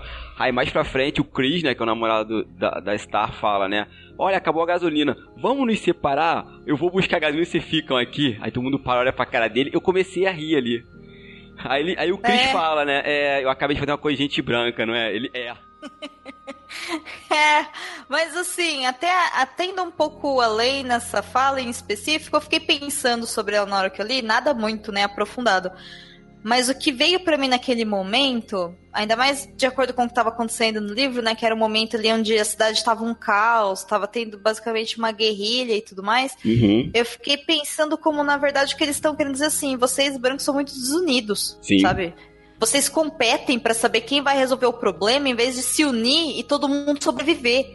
E assim, isso é coisa de privilegiado. A gente compete porque a gente não tem medo de morrer. É só por isso. Então, eu fiquei olhando e falei, nossa, gente, sabe? Que, que, perda de tempo, que contraproducente. Mas eu achei bem interessante, né? E ao mesmo tempo achei extremamente é engraçado. Eu, pelo menos, achei muito engraçado. Mas ele não é. Não é pesado, sabe? Não é agressivo.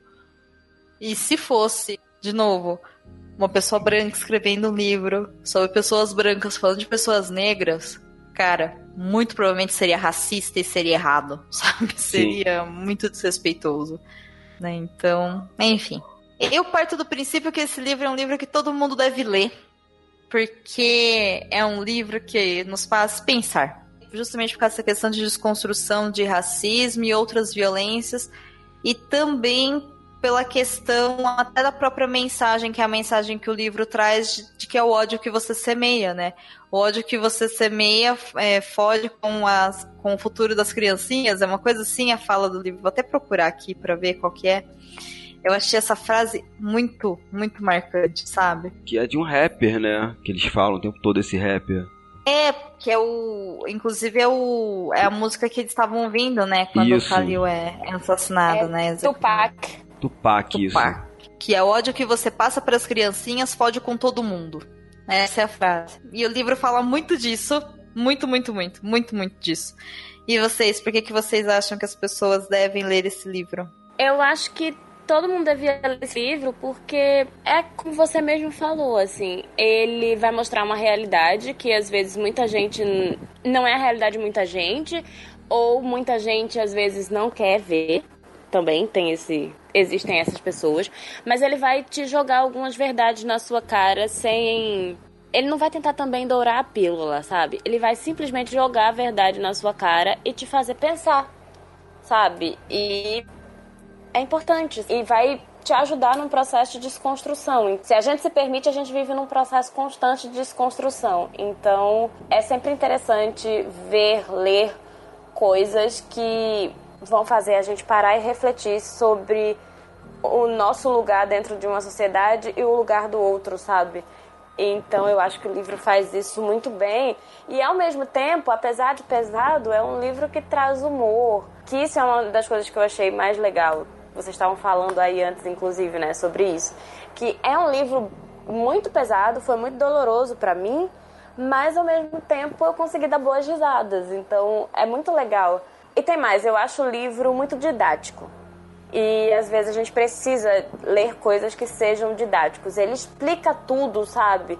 De uma maneira muito clara. Não vai, não é o didático chato, mas é didático, sabe? Ele apresenta a coisa ali de uma maneira muito clara, explicadinha. Então, para quem não entende, para quem não compreende o que é ser uma pessoa negra dentro da sociedade, eu acho que o livro ele vai te mostrar isso de uma maneira muito clara, sabe? Então eu acho que é necessário. Eu acho que todo mundo deve, deveria ler esse livro uma vez por ano, por todos os motivos que vocês duas falaram.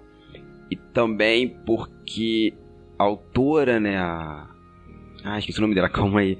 Gente, qual é o nome dela? Andy Thomas. A, a, a Andy, obrigado.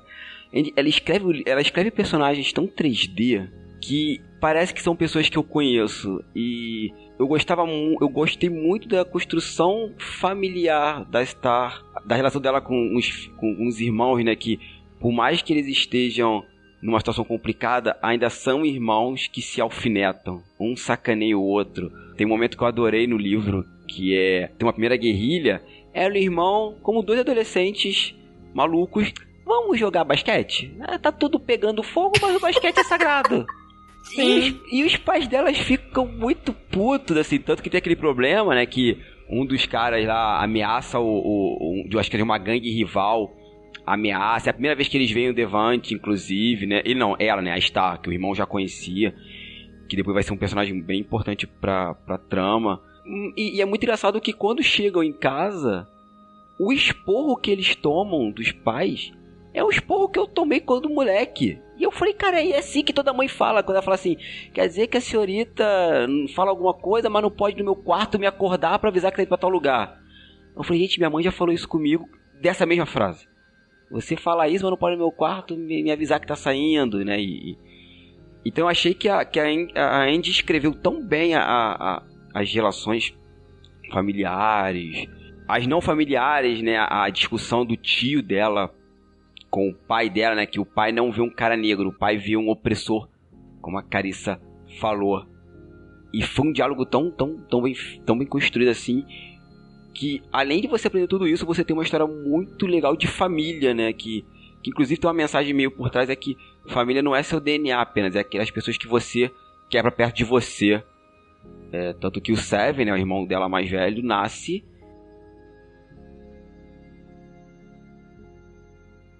de uma saída, né? Porque a mãe dele é garota de programa. E o cara assume, não, é meu filho. Tanto que ele fala, essa aqui é a sua casa, o moleque que tem uma certa resistência a morar porque ele acha que tem que proteger a mãe.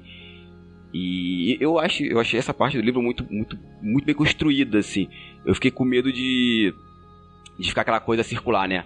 Só ia girar em torno da dor dela, da dor da família, em torno daquela execução. E não, tem momentos de prazer, que é, é a final do basquete, se eu não me engano. E ela com as manias dela de que não pode comer laticínio, não pode comer sorvete porque o time vai perder. E as relações com o namorado, tem jogo de videogame. Eu achei, e, e eu achei isso bem bacana, assim. Acho que todo mundo deveria ler pelos motivos que vocês falaram. E por isso, é uma história com personagens de verdade, que eles estão vivendo vidas de verdade.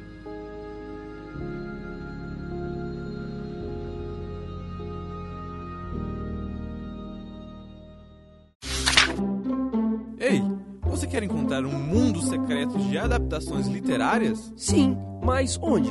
Perdidos na Estante.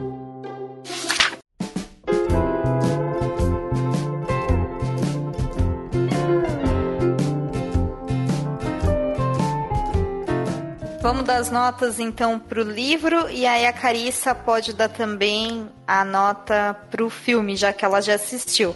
O sistema de notas aqui do site é de 0 a 5 selos cabulosos e pode ser nota quebrada. Então vamos lá. Carissa, de 1 a 5 selos cabulosos, porque com certeza zero não será.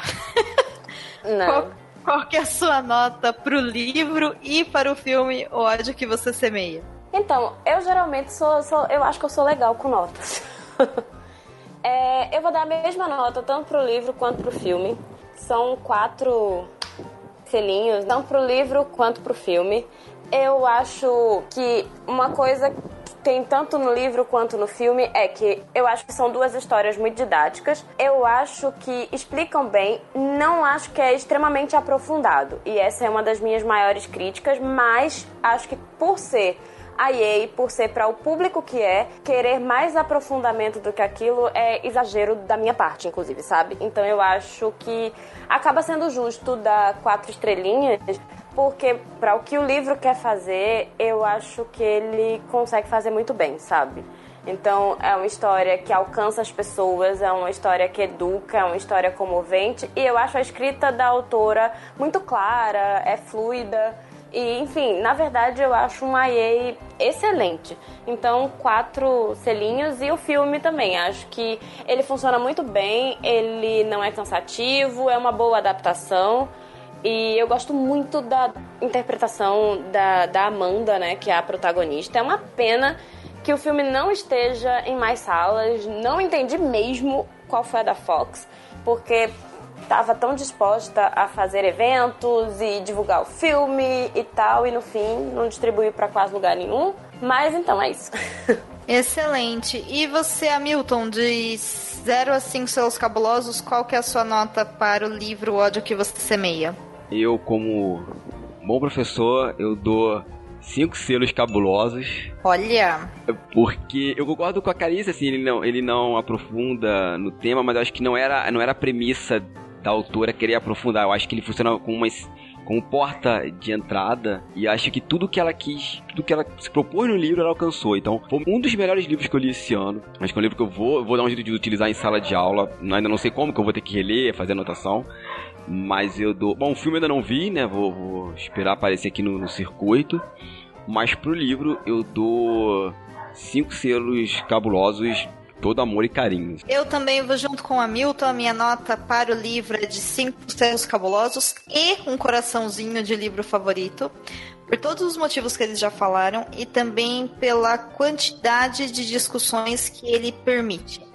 Além de tudo que a gente falou, também tem a questão de relacionamentos interpessoais que ela tem com amigos da escola, tem a questão da comunidade, né, que o Hamilton colocou muito bem ali entre os vizinhos, velhos, familiares. Tem um pouco também de um grupo chamado Justice for Us, que, que é responsável por ajudar ela na parte de poder testemunhar sobre a morte do Khalil e tudo mais, que é uma coisa importante, porque é a parte que fala sobre ativismo, né, no sentido mais, vamos assim, político possível e organizacional. Outra parte que eu acho que é importantíssima tá ali, que passa, é a questão da violência é a questão de violência doméstica, é a questão de tráfico de drogas. E ao mesmo tempo que a Andy coloca tudo isso na obra dela, todas essas realidades que são pesadas, são difíceis a gente lidar, ao mesmo tempo que ela fez isso, ela faz isso de uma forma muito tranquila e muito harmônica e acima de tudo, humanizando os personagens. Então, a gente, por mais que tenha lá o Big Mav, que é o maior traficante e que chega a ameaçar personagens que a gente se importa e comete erros absurdos, mesmo assim, a gente não vê um monstro robótico atrás dele, a gente vê um ser humano que que tá numa vibe errada por algum motivo. Então eu acho que tudo isso é muito proveitoso. A Andy escreve muito, muito bem. O livro é muito gostoso de ler. Tem sim os seus momentos que são pesados, porque é um drama, o assunto é sério, o assunto tem que ser discutido, mas também tem a parte de humor que vale muito a pena. E eu acho que é muito bem dosado. E é importante dizer que o livro ele tem uma finalização também. Ele tem uma mensagem final e tem uma finalização. Pro final, final mesmo, ainda fiquei um pouco surpresa, porque eu acho que aconteceu muita coisa muito depressa ali, parecia que dava para ter utilizado melhor o espaço. Mas enfim, o livro tinha que acabar de alguma forma, né? Então é muito bom e super indico, super recomendo. Livraço.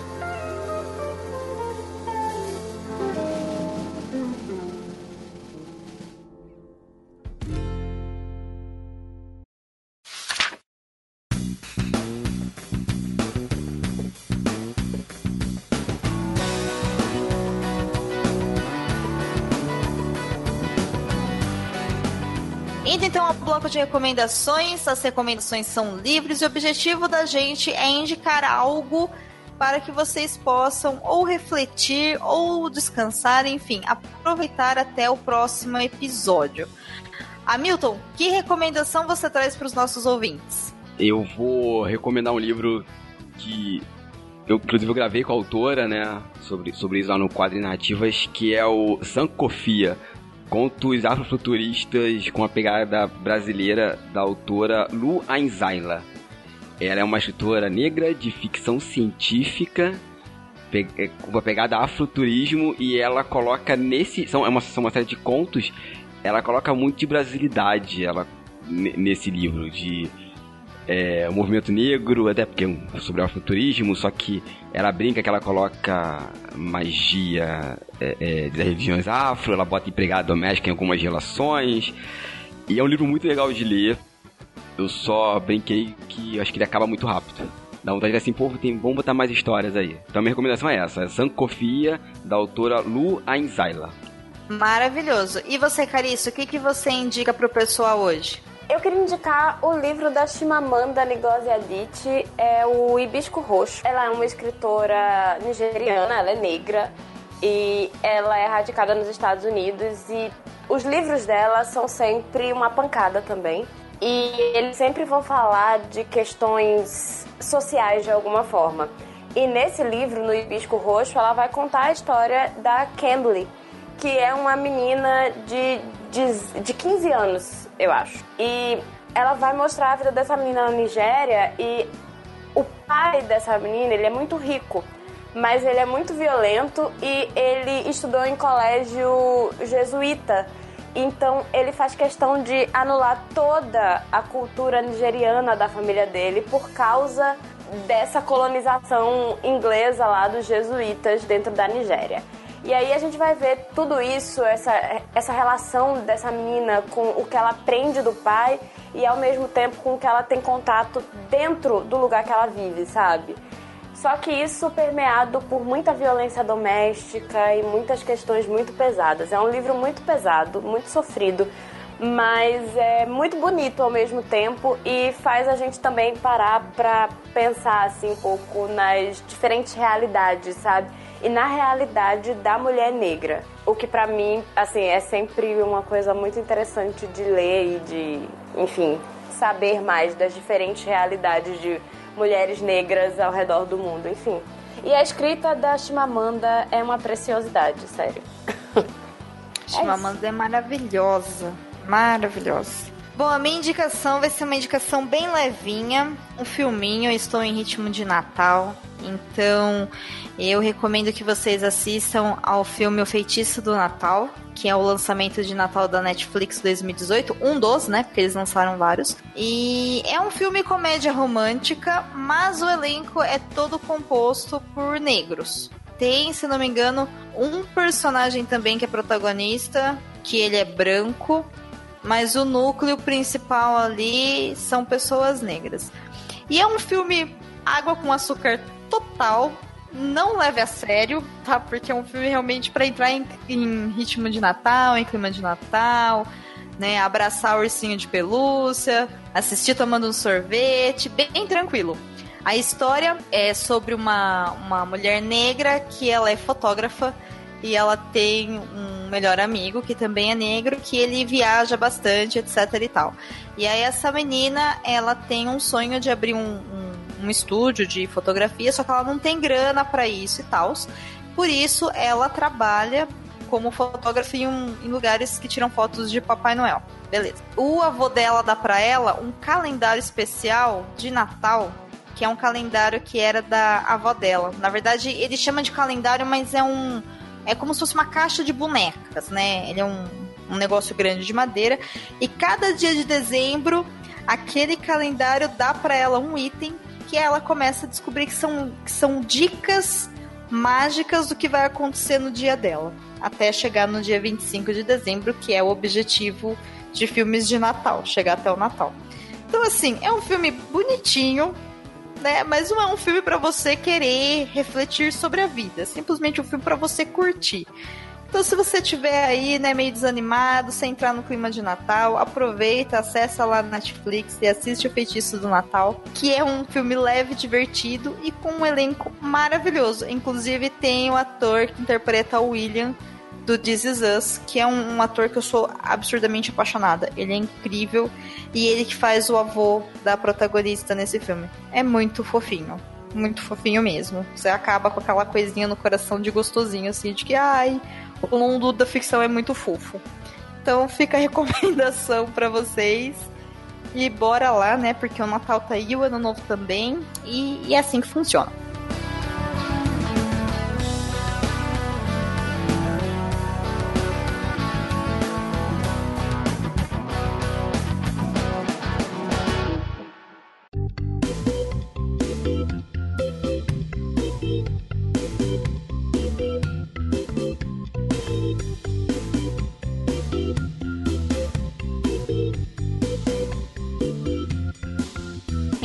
Isso, chegamos ao final de mais um episódio do Perdidos na Estante. E esse episódio só foi possível porque nós temos essas duas pessoas maravilhosas aqui conosco que compartilharam suas opiniões, as suas vivências, me ensinaram muito. Com certeza vou sair daqui e vou pensar em muita coisa. Então, sem mais delongas, eu gostaria de agradecer primeiramente a você, Cabuna, por ter disponibilizado seu tempo, ter aceitado o convite e ter vindo participar do programa. Então, por favor, aproveite esses momentos, faça suas considerações finais e já aproveita e emenda com seus merchants. Pô, eu que agradeço muito a Domênica quando ela me fez o convite. Eu vou confessar aqui para todo mundo que eu tive que sair da frente do computador porque eu fiquei sem ar. Minha namorada tava aqui, ela tava branco. Fui tomar uns 20 litros d'água para falar assim, não, agora eu posso responder ela com calma. É, é um prazer enorme que tá, tá aqui, porque eu amo esse podcast, eu amo o, o, o Lucien, beijo Lucien, é, o Perdi na Estante, o Cabuloso Cast foi são referências para mim pro meu podcast, o Quadrinho Narrativa, então tá aqui, é uma honra muito grande. Conhecendo agora a, a Carissa, já entrei aqui no canal dela pra me inscrever aqui, vou começar a seguir. E, Carissa, eu vou te avisar já que não se espante, eu uso todo o material que eu gosto em sala de aula, tá? Be ah, beleza. E Merchan, assim, bom, eu sou quadrinista, eu faço parte do coletivo Capa Comics. A gente tá um pouquinho parado porque a gente passou alguns problemas pessoais, mas vai retornar agora em 2019. Eu tenho um podcast, o Quadrinhos Narrativas, lá a gente fala sobre a cultura pop, os quadrinhos, a cultura pop independente nacional, né? Porque eu sou do meio do quadrinho independente eu acredito muito que é necessário mais do material independente circulando aí na, na podosfera. E um mexão que eu tenho é que eu sou professor de roteiro de histórias em quadrinhos. E para janeiro eu tô abrindo um curso online sobre roteiro para histórias em quadrinhos.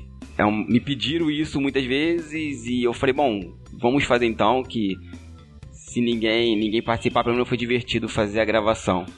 E é isso, eu tô nas redes sociais, é só me encontrar lá, Milton Cabuna, eu tô lá falando algumas coisas, botando uh, coisas de política, de desenho, de quadrinhos e alguns gifs de cachorrinho, porque eu adoro cachorro.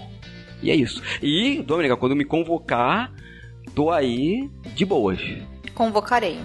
Perfeito. Fique avisado. Sim, senhora. Eu também agradeço demais a você, Carissa, que disponibilizou o seu tempo, compartilhou as experiências de poder assistir o filme. Enfim, abrilhantou esse episódio com a voz de uma mulher negra que tá aí na resistência, tá existindo, tá tendo voz. Gosto bastante do teu canal. Então, por favor, aproveita esses minutos faça suas considerações finais e, enfim, faça seu merchan também para o pessoal poder se inscrever, assim como a Milton fez, para que você ganhe dinheirinhos agora do YouTube também, né? Porque é merecido. Primeiro eu queria agradecer por ter me convidado aqui, foi muito legal. Eu já acompanho o seu trabalho há bastante tempo, então é uma honra estar aqui. Tipo, eu gosto muito, tanto desde a época do Lucien, né? Até agora, eu venho acompanhando você, assim, no meio da podosfera, que chama, como ele tá falando. E foi muito legal, assim, trocar a, as experiências aqui hoje. Eu não conheci o Hamilton e adorei ter conhecido. Já vou depois vasculhar aí, que eu adoro quadrinho. Então, muito legal saber que conhecer um homem negro fazendo quadrinho no Brasil, isso é maravilhoso. E, enfim, eu quero pedir para vocês que estão ouvindo, se vocês gostam de cinema e de série, vão lá no meu canal, Carissa Vieira. Eu tô sempre falando sobre muito filme, muita série. Eu sou formada em audiovisual, então assim, eu tô sempre falando também das minhas experiências e percalços na vida de trabalhadora audiovisual. E é isso, gente. Foi maravilhoso, assim. Muito obrigada mais uma vez, Domênica. Adorei estar aqui e é isso. Espero também que você possa voltar mais vezes, de verdade. É muito bom. Foi muito, muito gratificante gravar com vocês. E, querido ouvinte, querida ouvinte, vocês já sabem, esse episódio só existe graças a vocês, então muito obrigada pela companhia, muito obrigada pelo seu download. Por favor, utilize o espaço do post do episódio para poder continuar a conversa. O que, que você achou do livro? Se interessou? Vai ler? Leu? Aprendeu mais coisa? Assistiu o filme? Conseguiu encontrar? Eita, filme difícil, hein, Fox? Vamos melhorar isso aí, Fox, por favor. Enfim, compartilha com a gente suas opiniões. E muito obrigada pela companhia nesse 2018 e para 2019 a gente logo tá chegando também. Um grande beijo, um grande abraço e vocês sabem, a gente se vê por aí.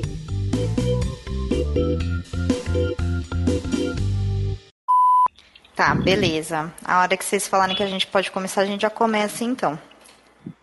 Por mim já pode começar, tá tranquilo. Então, beleza. Hamilton, você conseguiu se acertar aí com seus alunos? Já mandei o último recado da noite e já pode começar aqui também. Eu tô nervoso. Beleza. Não fique nervoso. Está tudo sob controle. Eu me senti agora naquele livro, O Guia do Mochila das Galáxias. é. Como diria Douglas Adams, você só vai cair, deixar de voar se você perceber que você não pode voar. Aí você cai. Exatamente. Então, né? Ou seja, não preste atenção no que você está fazendo. É mais ou menos isso, né? Não questiona. Vou ficar de olhos bem fechados. Muito bem, pessoas. Missão cumprida. Missão cumprida? Missão cumprida. Parando a, gra parando a gravação.